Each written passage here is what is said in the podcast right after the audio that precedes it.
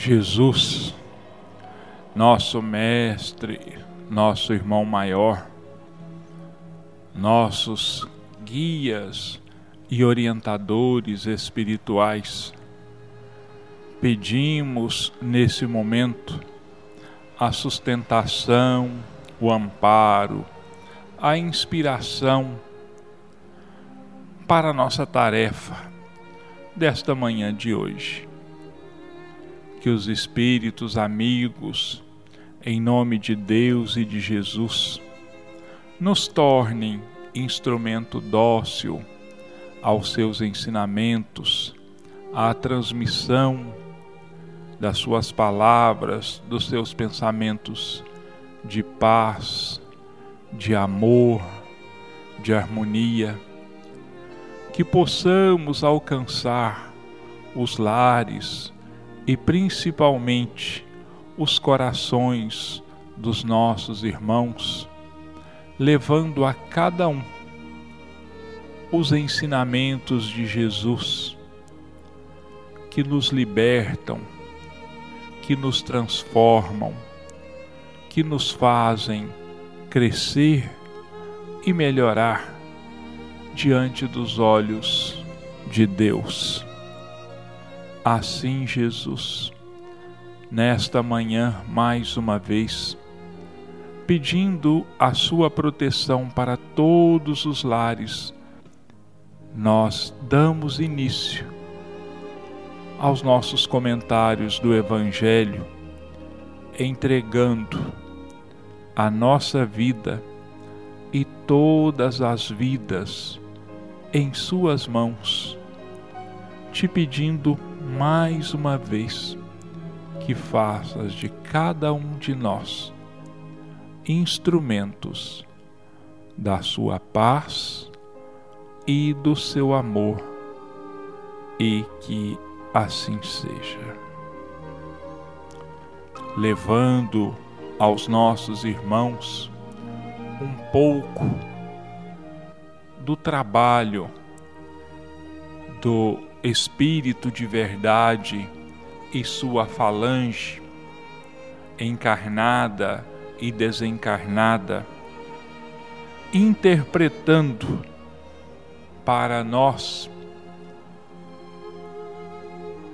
os ensinamentos de Jesus, tirando deles todo o misticismo, tirando dele todas aquelas interpolações, devolvendo a esses ensinamentos, devolvendo a estas palavras toda a sua simplicidade toda a sua objetividade, a sua pureza acima de tudo, simplificando para nós esses ensinamentos, tornando tornando-os mais acessíveis a nossa compreensão e mostrando a cada um de nós que a doutrina de Jesus é altamente prática e objetiva e que tem por finalidade primeira e única a nossa ascensão, o nosso crescimento espiritual. Quem quer de nós que buscasse viver esses ensinamentos em espírito e verdade, na sua verdadeira pureza, nós, com o passar do tempo, nos transformaríamos em verdadeiros homens de bem, em verdadeiros cristãos, filhos de Deus, irmãos e seguidores de Jesus. São esses os objetivos da codificação espírita levada a efeito na Terra por Allan Kardec e orientada e coordenada na espiritualidade diretamente por Jesus. Hoje nós vamos tratar de um assunto que está inserido no capítulo 5 de O Evangelho segundo o Espiritismo. Bem-aventurados os aflitos, o item 25, a melancolia. François de Geneve, Bordeaux. Sabeis, porque uma vaga tristeza se apodera por vezes de vossos corações e vos faz sentir a vida tão amarga? É o vosso espírito que aspira à felicidade e à liberdade, mas, ligado ao corpo que lhe serve de prisão, se cansa em vãos esforços para escapar. E, vendo que esses esforços são inúteis, cai no desânimo, fazendo o corpo sofrer sua influência, com a languidez, o abatimento e uma espécie de apatia que de vós se apoderam, tornando-vos infelizes. Acreditai no que vos digo e resisti com energia a essas impressões que vos enfraquecem a vontade. Essas aspirações de uma vida melhor são inatas no espíritos de todos os homens mas não a busqueis neste mundo. Agora que Deus vos envia os seus espíritos para vos instruírem sobre a felicidade que vos está reservada, esperai pacientemente o anjo da libertação que vos ajudará a romper os laços que mantém cativo o vosso espírito. Pensai que tendes a cumprir, durante vossa prova na terra, uma missão de que já não podeis duvidar, seja pelo devotamento à família, seja no cumprimento dos diversos deveres que Deus vos confiou. E, se no curso desta prova, no cumprimento de vossa tarefa, virdes tombarem sobre vós os cuidados, as inquietações e os pesares, sede fortes e corajosos para os suportar. Enfrentai-os decisivamente pois são de curta duração e devem conduzir-vos junto aos amigos que chorais, que se alegrarão com a vossa chegada e vos estenderão os braços para vos conduzirem a um lugar onde não tem acesso às amarguras terrenas. a melancolia. O que é melancolia? O dicionário diz que melancolia é uma tristeza muito grande, um desânimo muito grande que se apodera das pessoas de vez em quando. E esse desânimo, essa tristeza, elas são grandemente prejudiciais à nossa vida, principalmente à nossa vida emocional, principalmente ao nosso estado emocional. Essa melancolia, ela tem várias causas. E a principal delas, esse espírito François de Geneve deixa claro aqui para nós.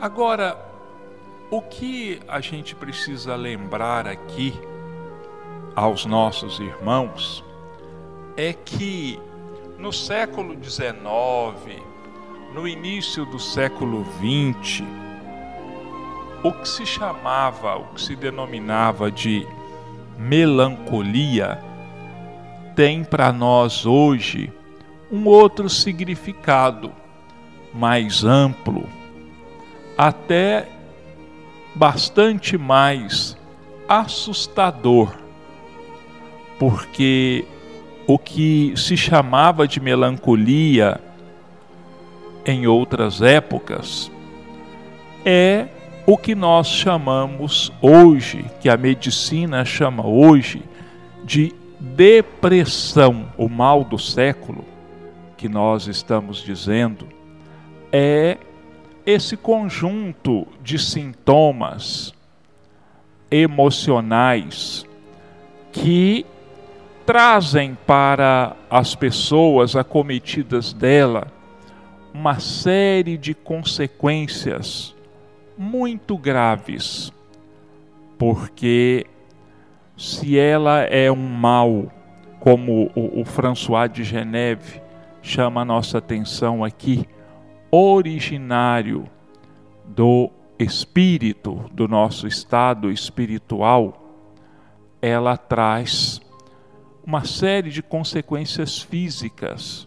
Nós temos visto pessoas né, completamente desanimadas que buscam o total isolamento, não querem companhia, fogem da convivência com outras pessoas. O apetite, essas pessoas perdem completamente a vontade de se alimentarem. Então há todo um desgaste físico que se segue ao desgaste emocional. E a doutrina espírita, então, tem uma explicação racional para esse mal. Não diz, o Espiritismo não diz que a depressão é apenas de origem espiritual. Ele diz que é, ela é agravada pelo mal espiritual. Todos nós seres encarnados de maneira mais ou menos consciente ou inconsciente, nós sabemos que o nosso espírito é um prisioneiro. É um prisioneiro da carne. Nós estamos ligados ao corpo. Enquanto nós estamos vivos, vamos dizer assim, Claro, nós estamos ligados ao corpo. E muitas vezes esse espírito, o nosso espírito, ele sente saudades do mundo espiritual, sente saudades daqueles que foram deixados na pátria espiritual quando nós voltamos ao corpo. E qual é a nossa vontade, então, às vezes consciente, às vezes inconsciente, de retornarmos à pátria espiritual, de retomarmos essa liberdade. Porque, na verdade, quando nós falamos em liberdade verdadeira, essa só existe quando o nosso espírito está livre do corpo. E quem é que não gostaria de estar livre? Quem é que não gostaria de estar desfrutando da relativa felicidade no mundo espiritual, sem dores físicas, sem ter que enfrentar problemas dos mais diferentes tipos, seja em família, seja no trabalho, sejam problemas de ordem financeira e econômica e tantos outros. Então, o nosso espírito tenta se desprender do corpo, tenta voltar ao mundo espiritual. Mas isso não é possível. Esse, essa separação, ela só se torna possível no momento da nossa morte. E a menos que a pessoa atente contra a própria vida, Ninguém em sã consciência sabe o momento em que nós vamos desencarnar, o momento que a liberdade vai chegar para nós. Então o espírito entra em desespero, porque força, força a saída e está preso, está acorrentado. E o que, que acontece então? Sobrevém a melancolia, sobrevém a tristeza, um total desânimo, uma entrega total. Muitas pessoas, inclusive, dizem que o melhor para elas seria mesmo morrer, seria mesmo se entregar a morte. E, infelizmente, muitos colocam essas ideias em ação e muitas vezes conseguem antecipar a sua volta ao mundo espiritual. Mas a que preço, meus irmãos? a que dores, a que sofrimentos sem nome, sem capacidade de nós medirmos esse sofrimento, porque os Espíritos têm dito que de todas as decepções que o espírito suicida encontra do outro lado, a maior delas é justamente de não ter morrido, porque ninguém, absolutamente ninguém, morre eu citei aqui uma frase de Chico Xavier que cabe plenamente nesse nosso assunto de hoje. Da morte, nós vamos escapar tantas vezes quanto sejam precisas. Mas da vida, fugir da vida, jamais nós vamos fugir, porque a vida é eterna. Nós somos imortais. E o suicida, então, vai perceber, quando abrir os olhos do outro lado, que ele absolutamente não resolveu nenhum daqueles problemas que ele pensava resolver. E que muito pelo contrário, ele criou outros tantos problemas que ele não tinha ideia de que fossem possíveis a uma pessoa buscar voluntariamente.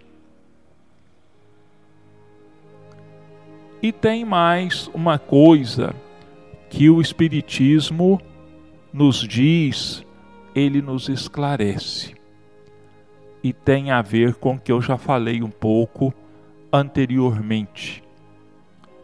É a influência espiritual negativa que muitos desencarnados exercem sobre nós encarnados. Eu estou falando aqui daquilo que nós, espíritas, conhecemos pelo nome de obsessão. O que é uma obsessão? É uma influência muito forte que os nossos inimigos desencarnados exercem sobre nós enquanto nós estamos no corpo, estamos indefesos, porque eles agem na sombra, eles agem no anonimato, eles estão praticamente escondidos e têm toda a liberdade de agirem, porque nós não os vendo, muitas vezes não nos prevenimos. E aonde eles então, quanto maior o seu ódio, maior o seu sentimento, a sua busca de vingança, maior a sua vontade de nos fazer sofrer, de nos prejudicar. Daí então, sofrendo esta influência, muitas vezes são colocados ao nosso lado sem que nós vejamos, porque afinal estão numa outra dimensão, são colocados espíritos doentes nas nossas proximidades, junto conosco. São colocados nos nossos lares, às vezes mesmo, mesmo no nosso quarto de dormir. E o espírito, seja ele um bom espírito, ou seja ele um mau espírito, vamos dizer assim, todos têm em volta de si uma espécie de campo, como se fosse um campo magnético. E nos espíritos, esse campo magnético que nós dizemos, chamado aura, é assim como se fosse uma capa que envolve a cada um de nós, encarnados ou desencarnados. E essa aura, ela é capaz de transmitir àqueles com os quais ela entra em contato, os sentimentos, as dores, as angústias dos espíritos sofredores, assim como a aura dos bons espíritos nos traz tranquilidade, paz de espírito, nos traz benefícios. E esses espíritos, então, sofredores, que muitas vezes são colocados ao nosso lado, eles então nos influenciam e nós absorvemos com a nossa aura também essas energias. Talvez alguém esteja aí do outro lado dizendo assim: ah, mas isso é pura fantasia. Isso não existe. Olha, meus irmãos, eu não tenho aqui a pretensão de convencer ninguém. Não é essa a minha pretensão aqui. Estamos colocando aqui pontos de vista. Aliás, não são pontos de vistas, né? Estamos colocando aqui princípios ensinados pela doutrina espírita. Todos têm a absoluta liberdade de adotarem, de acreditarem ou não. Mas vamos é, dar um exemplo aqui. Veja bem, e com certeza muito dos nossos ouvintes, se pararem para pensar, vão notar que isso pode ter acontecido com ele ou com ela em várias ocasiões da sua vida. Quantas vezes você se aproximou de uma pessoa totalmente desconhecida para você, a primeira vez que você a vê, que você a cumprimenta, ou às vezes nem mesmo a cumprimenta, e sofre um choque, como se tivesse levado uma pancada, uma, você diz assim, uma coisa ruim, um arrepio. O que é isso?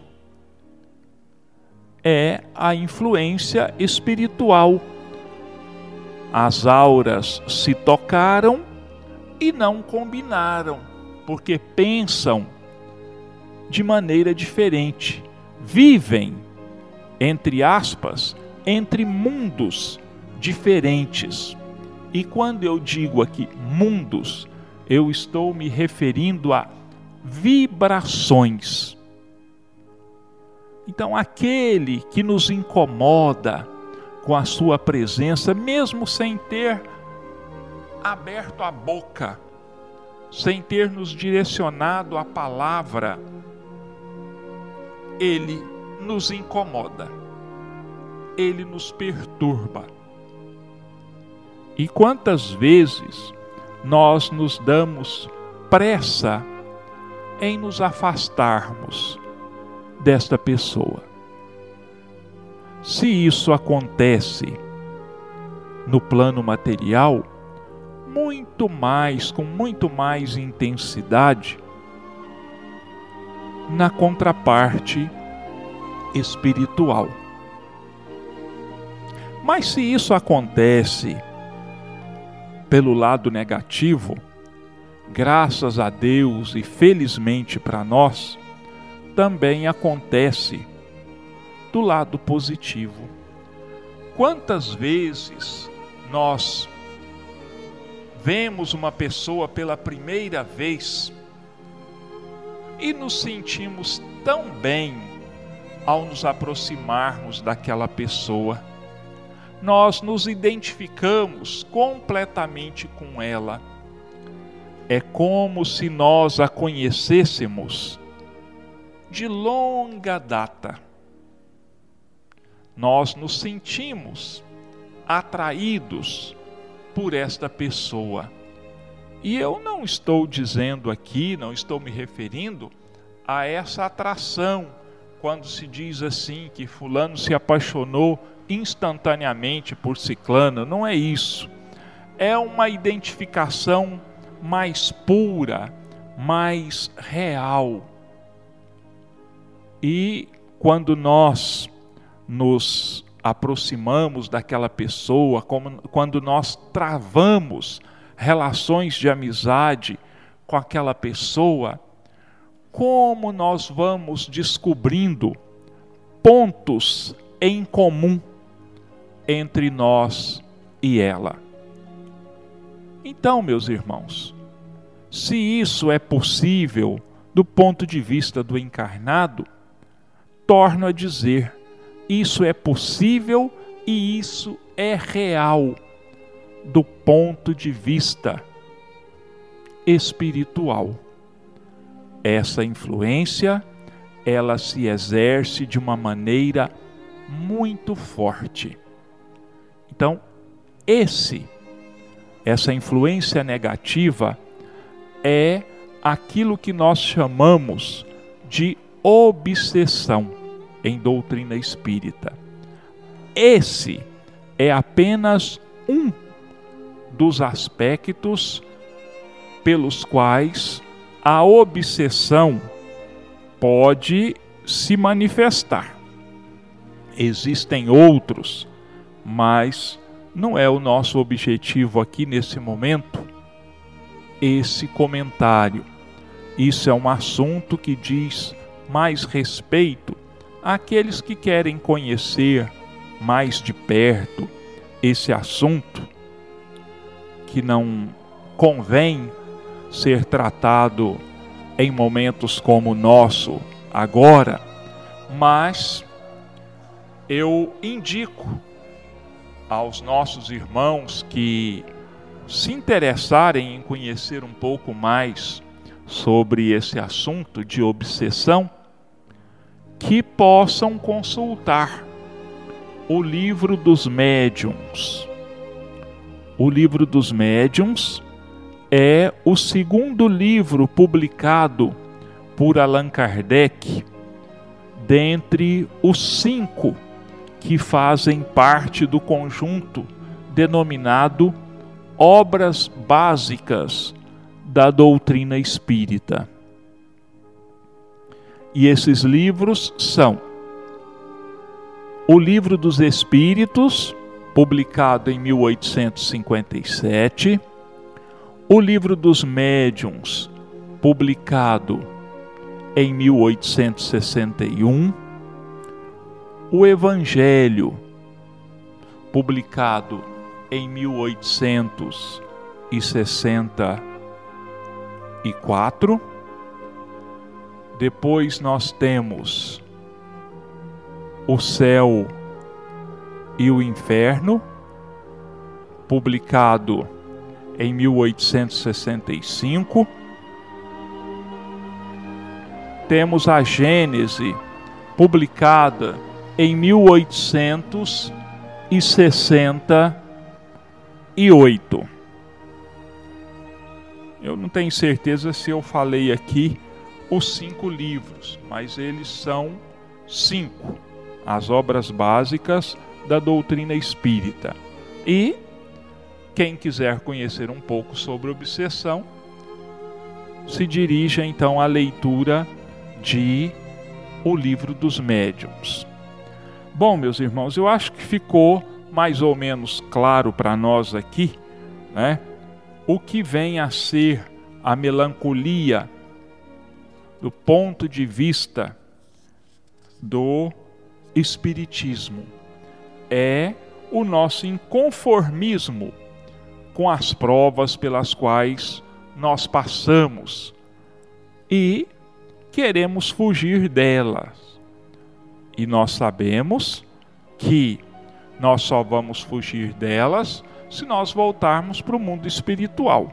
Como isso não é possível antes que seja o momento do nosso desencarne, então nós levamos assim um baque, um grande susto, e aquilo nos traz um desânimo muito grande, que acaba se traduzindo então pela tão comentada depressão, que, como eu já disse, é considerada o mal do século. Exige um longo tratamento. E aqueles adeptos partidários da doutrina espírita, conhecendo que a depressão tem entre suas causas um componente de ordem espiritual, eles buscam, ao lado do tratamento médico convencional, buscam também o tratamento espiritual, que se dá, entre outras coisas, através de passes, água fluidificada, autoevangelização, autoiluminação, a busca da melhora, da transformação íntima. Porque quando nós nos melhoramos, nós mudamos o nosso padrão vibratório e esses espíritos então negativos perdem a identidade que têm conosco e não conseguem mais nos influenciar de forma negativa. Nós nos desligamos dos espíritos sofredores e perseguidores e passamos a nos ligar pela pequena luz que se acende no nosso íntimo com os espíritos mais elevados. Bom, meus irmãos, nós vamos agora para a segunda parte dos nossos comentários. Estamos aqui, nos alongamos, estamos um pouquinho atrasados, mas é o capítulo 11 do livro Rumo Certo, autoria de Emmanuel e psicografia de Francisco Cândido Xavier, capítulo 11, acusação indébita, quer dizer, acusação falsa, uma acusação que nos é feita mas que nós não somos culpados daquilo que dizem que nós somos culpados, que querem jogar nas nossas costas. Então vamos lá. No capítulo da censura, comumente chega em nossa vida um momento de perplexidade, à frente do qual muitos companheiros se mostram ameaçados pelo desânimo. Não se trata da ocasião em que somos induzidos a reprovar os outros, e nem mesmo daquela em que somos repreendidos em razão de nossas quedas. Reportamo-nos à hora em que nos vemos acusados por faltas que não perpetramos e por intenções que não nos afloram à mente. Desejamos falar das circunstâncias em que somos julgados por falsas aparências, dando lugar a comentários depreciativos em torno de nós mesmos. Teremos agido no bem de todos e, em seguida, analisados sob prisma diferente, qual se estivéssemos diligenciando gratificar o próprio egoísmo. De outras vezes, assumimos posição de auxílio ao próximo, empenhando nossas melhores energias de modo a que se faça harmonia e eficiência na máquina de ação de que somos peça viva e tivemos nossas palavras, palavras ou providências sob interpretação infeliz, atraindo-nos à crítica desapiedada, até mesmo naqueles amigos a quem oferecemos o coração. Atingindo esse ponto nevrálgico no caminho, não te permitas o mentiroso descanso no esmorecimento.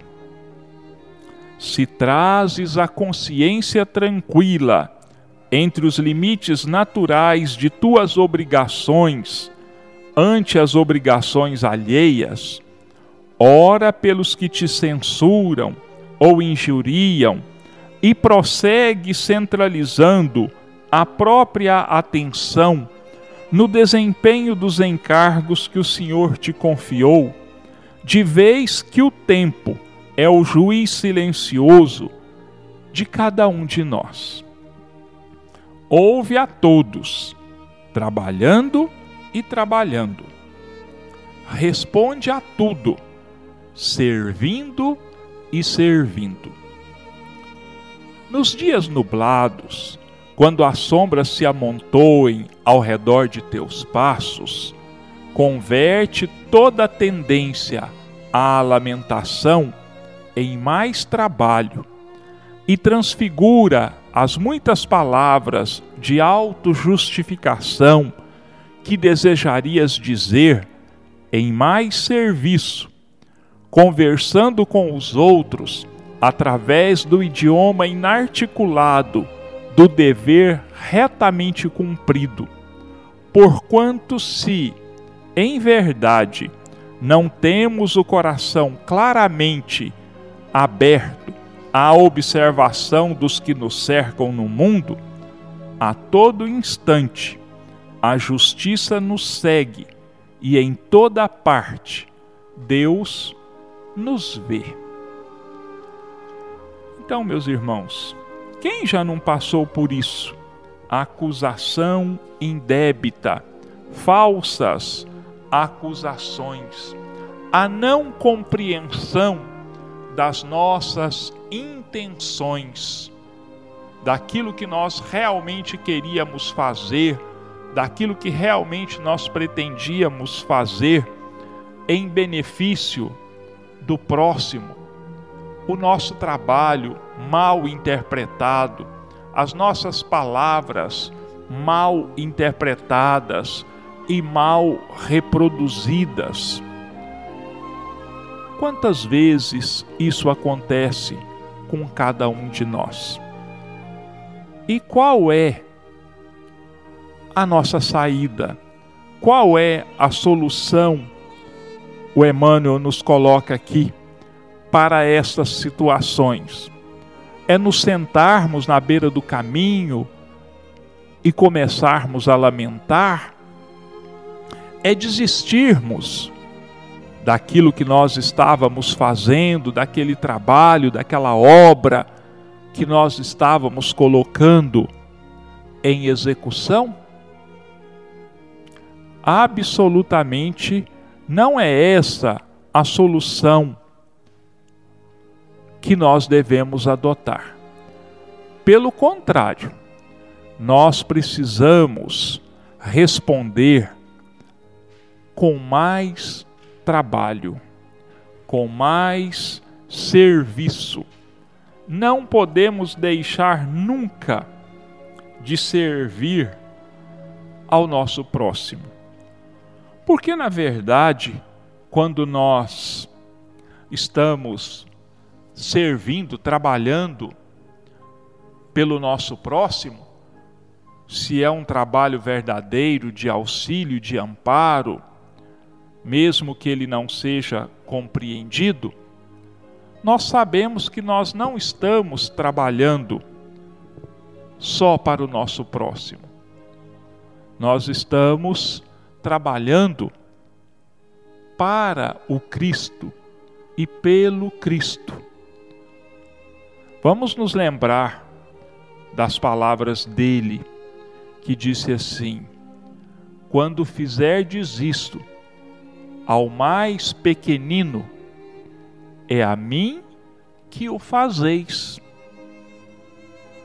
Então vamos responder com mais trabalho, vamos responder com maior boa vontade. E só Deus conhece o nosso íntimo. Só Deus conhece os nossos pensamentos, os nossos desejos. E então, só Ele pode nos julgar verdadeiramente de forma imparcial. Só Ele vai conhecer verdadeiramente qual é o móvel das nossas ações, qual é o motivo pelo qual nós estamos fazendo isto ou aquilo. Bom, nossos irmãos, nosso tempo hoje acabou. Nós estamos então encerrando o nosso trabalho de hoje, o nosso compromisso, vamos dizer assim, e agradecendo a Deus e a Jesus, aos espíritos amigos, por todas as bênçãos, pela oportunidade que temos recebido, agradecer aos nossos irmãos pela paciência, pela boa vontade, pela bondade com que tem acolhido os nossos comentários. Que nós tenhamos todos uma excelente semana, cheia de muita paz, cheia de muita harmonia, de grandes realizações no bem. E nós encerramos o nosso programa com a prece do anjo Ismael. Glória a Deus nas alturas, paz aos homens na terra. Jesus, bom e amado Mestre, sustenta os teus humildes irmãos pecadores nas lutas deste mundo. Anjo bendito do Senhor, abre para nós os teus compassivos braços abriga-nos do mal, levanta os nossos espíritos à majestade do teu reino e infunde em todos os nossos sentidos a luz do teu imenso amor. Jesus, pelo teu sublime sacrifício, pelos teus martírios na cruz, dá a esses que se acham ligados ao pesado fardo da matéria, orientação perfeita do caminho e da virtude, o único pelo qual podemos te encontrar. Jesus, paz a eles, misericórdia aos nossos inimigos, e recebe em teu seio bendito a prece dos últimos dos teus servos. Bendita estrela, farol das imortais falanges, purifica-nos com teus raios divinos. Lava-nos de todas as culpas. Atrai-nos para junto do teu seio, santuário bendito de todos os amores. Se o mundo com seus erros, paixões e ódios alastra o caminho de espinhos, escurecendo o nosso horizonte com as trevas do pecado, rebrilha mais com a tua misericórdia, para que seguros e apoiados no teu evangelho possamos trilhar e vencer as escabrosidades do carreiro e chegar às moradas do teu reino. Amiga estrela, farol dos pecadores e dos justos, abre teu seio divino e recebe a nossa súplica pela humanidade inteira, e que assim seja.